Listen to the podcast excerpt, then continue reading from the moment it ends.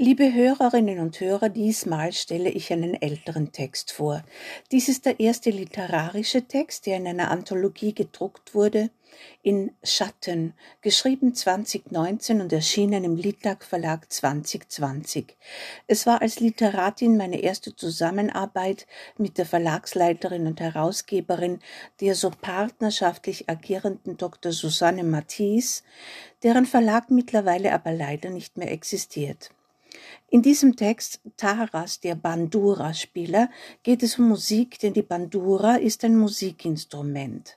Sie kann bis zu 60 Seiten haben und ist seit dem 16. Jahrhundert in der Ukraine weit verbreitet und wird auch als ukrainische Lautenzither oder Psalter bezeichnet. Man zupft sie mit beiden Händen und hält sie dabei wie eine Harfe. Man muss wissen, bevor man die Geschichte hört, dass im Mittelalter blinde Männer als fahrende Musikanten durch die Welten der Ukraine zogen und, vergleichbar mit unseren Lautenspielern, allerlei Ereignisse im Land besangen. Von Heldentaten sangen sie und von mutigen Männern, die das Land im Kampf verteidigten, von Liebe, von Königen und vom Leben der einfachen Leute. Nachdem das russische Reich durch das Emser Edikt von 1876 durch Alexander II. jede Äußerung der ukrainischen Kultur und den Gebrauch der ukrainischen Sprache verbot, und zwar für gedruckte Texte, Theaterstücke und auch für Musik, bedeutete das das Ende der Bandura bis 1902. Was dann passierte, nennt man Korenisatia-Politik, also wörtlich übersetzt Politik der Einwurzelung. Die Bolschewiki bzw. die Sowjetunion in den 1920er Jahren nach der Oktoberrevolution zielten darauf ab, nicht-russische Völker in den neuen Staat einzubinden, in dem Minderheiten explizit gefördert wurden, um diese in den KPDSU-Kader und damit in die Sowjetunion zu integrieren. Russen wurden dazu ermutigt, teilweise auch dazu verpflichtet, in Gebieten, in denen sie eine Minderheit darstellten, die jeweilige Sprache zu lernen. Insbesondere in der ukrainischen SSR führte diese Korenisatia-Politik zu einer regelrechten Reukrainisierung.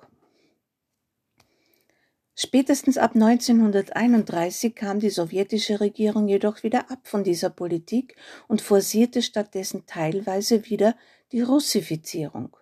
Für die Bandura-Musik eine schlimme Zeit.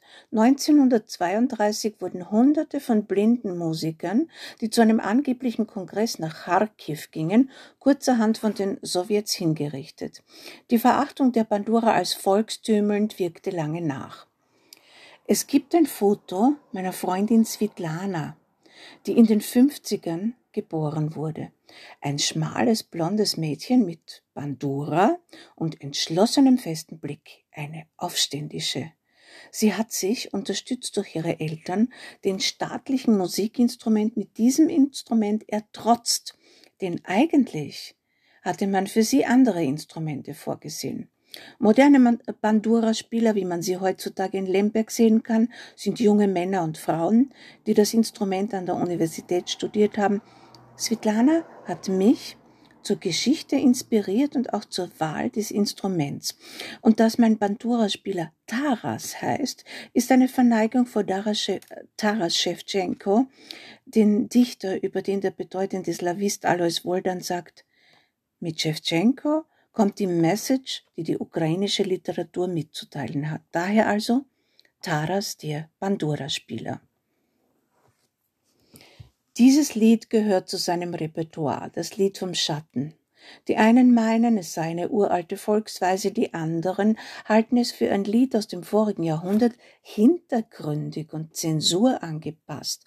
Aber der Bandura-Spieler, er ist übrigens nicht, wie es der Tradition entsprochen hätte, blind, behauptet, er hätte es erdacht. Taras. Er hatte soeben die filterlose Zigarette ausgedämpft. Neben ihm steht eine karierte Jumbo-Tasche aus Plastikgewebe. Er ist auf Wanderschaft, immer, wie wir alle. Nun schlägt er die Stahlseiten der abgewetzten Bandura. Die Ukraine selbst scheint er zu meinen in seinem Lied, jene Ukraine, deren Ruhm und Freiheit noch nicht gestorben sind. Geboren aus der Tiefe des Berges, wie er singt, ist ja auch die Ukraine, die sich als Nation mühsam aus der Identitätslosigkeit durch die Gesteinsschichten der schattenlosen Existenz ans Licht gemüht hat. Im Jahr 2007, da war der Haarschopf von Taras auch schon grau, traten, so erzählt er es gern, die Spitzenkandidaten des Präsidenten Juschenko nicht ohne ihn auf. Tradition mache Nation, meinen sie, und Taras spielte nun die Nationalhymne, denn die Nation braucht ihre Nationalhymne wie der Mensch seinen Schatten. In seine Kappe, die am Boden vor ihm liegt, fallen ein paar Scheine. Taras singt. Geboren bin ich in der Tiefe des Berges. Tastend stieg ich die Höhle hinauf, Schatten nicht kennend und Licht, am Eingang der Höhle gewöhnte das Auge, sich an den Widerschein derer, die saßen beim Feuer, und etwas tanzte an der Höllenwand, an der Höhlenwand, ein Schatten. Nachts stieg ich hinaus, wollte ihn suchen, einige Schatten schliefen in Wiesen, weitere noch kauerten an der Straße zum Ort, am linken Straßenrand gab es Straßenlampen, dort lag einer still und erwartete mich, mein Schatten. Bandura-Spieler wie Taras waren immer schon Chronisten und gaben Geschichten wie die vom Schatten, verwoben mit der Geschichte ihres Landes wieder. Diese Bilder erzählen etwas. Etwas, das der Zensur entkommen konnte. Es galt, sich hin und wieder auch so zu verhalten, dass man keinen Schatten warf. Taras selbst hat es bei weitem nicht immer geschafft und er erzählt immer noch die Geschichte von dem berühmten polnischen Prinzen, dem Kosakenführer Bohdan Chmelnycki, der alle Handwerker einer Bandura-Werkstatt ermorden ließ, auf dass keine Bandura mehr erklinge. Dann sagt er, dass es immer schon galt, seinen Schatten zu kennen und zu schützen und ihn auf die richtige Seite zu werfen. Und so geht das Lied weiter. Da war er ganz nah bei mir, schlüpfte in meinen Körper und klebte an meinen Schuhsohlen mich ab nun unablässig begleitend, wohin ich auch sprang, er war unter, vor oder hinter mir, mein Schatten. Weitergehend sah ich ihn als einen langen Menschen vor mir herlaufen. Ich war meine Kindheit, er war meine Zukunft, ich wollte ihm nachspringen, er war immer schneller als ich, mein Schatten. Taras kennt und erzählt auch andere Geschichten, wie die aus den Memoiren des Dmitri Schostakowitsch, wenn es passt und der Wodka seine Zunge lockert. In den 30er Jahren soll der erste allukrainische Kongress der Lirniki und Banduristen, also jener Musiker, stattfinden. Man hätte gemeinsam nachdenken wollen, denn Stalin hatte dazu eingeladen, mitzuwirken an der Idee eines reichhaltigeren, besseren Lebens. Gern erzählt Taras, als wäre er dabei gewesen, wie sie alle kamen aus ihren schäbigen, winzigen, entlegenen Dörfern und fast alle wurden getötet. Denn fast alle dieser Bandura-Spieler, es wurde schon gesagt, waren blind.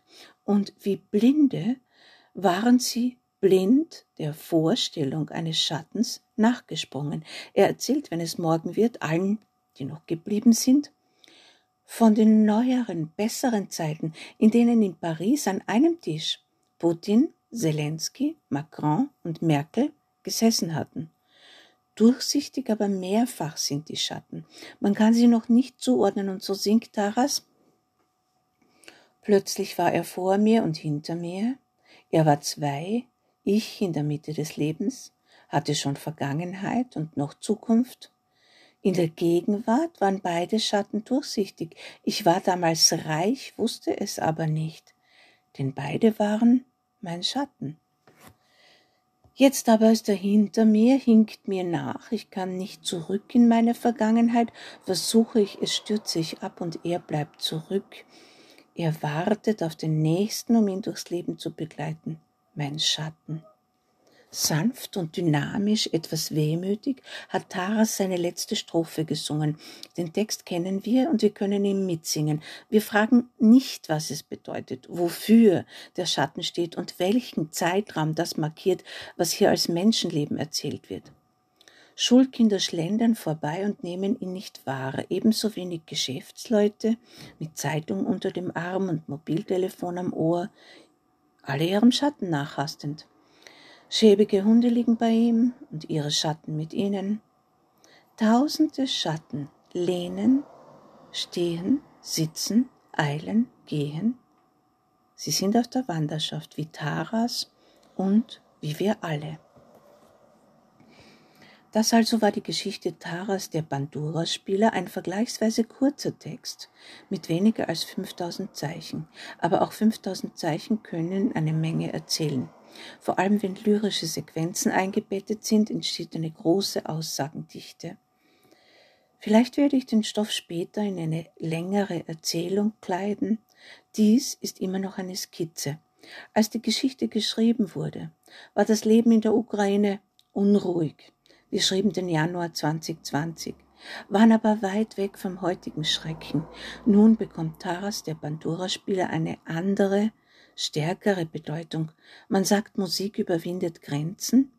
Es heißt, sie nährt unsere Seele und man geht davon aus, dass sie Kraft spendet. Das ist bitter nötig in einer Zeit, in der Putin mit seinem brutalen Angriffskrieg gegen die Ukraine unbeschreibliches Leid in die Welt bringt und alles, was schön ist, durch Angriffswaffen zerstört. Wir müssen schon genau hinhören, um in diesem Getöse Taras mit seiner Bandura zu vernehmen, und darum braucht es diese Geschichte jetzt. Damit verabschiede ich mich für heute. Hört und schaut gern wieder bei mir herein und lasst mir einen Kommentar oder ein Like da. Dankeschön.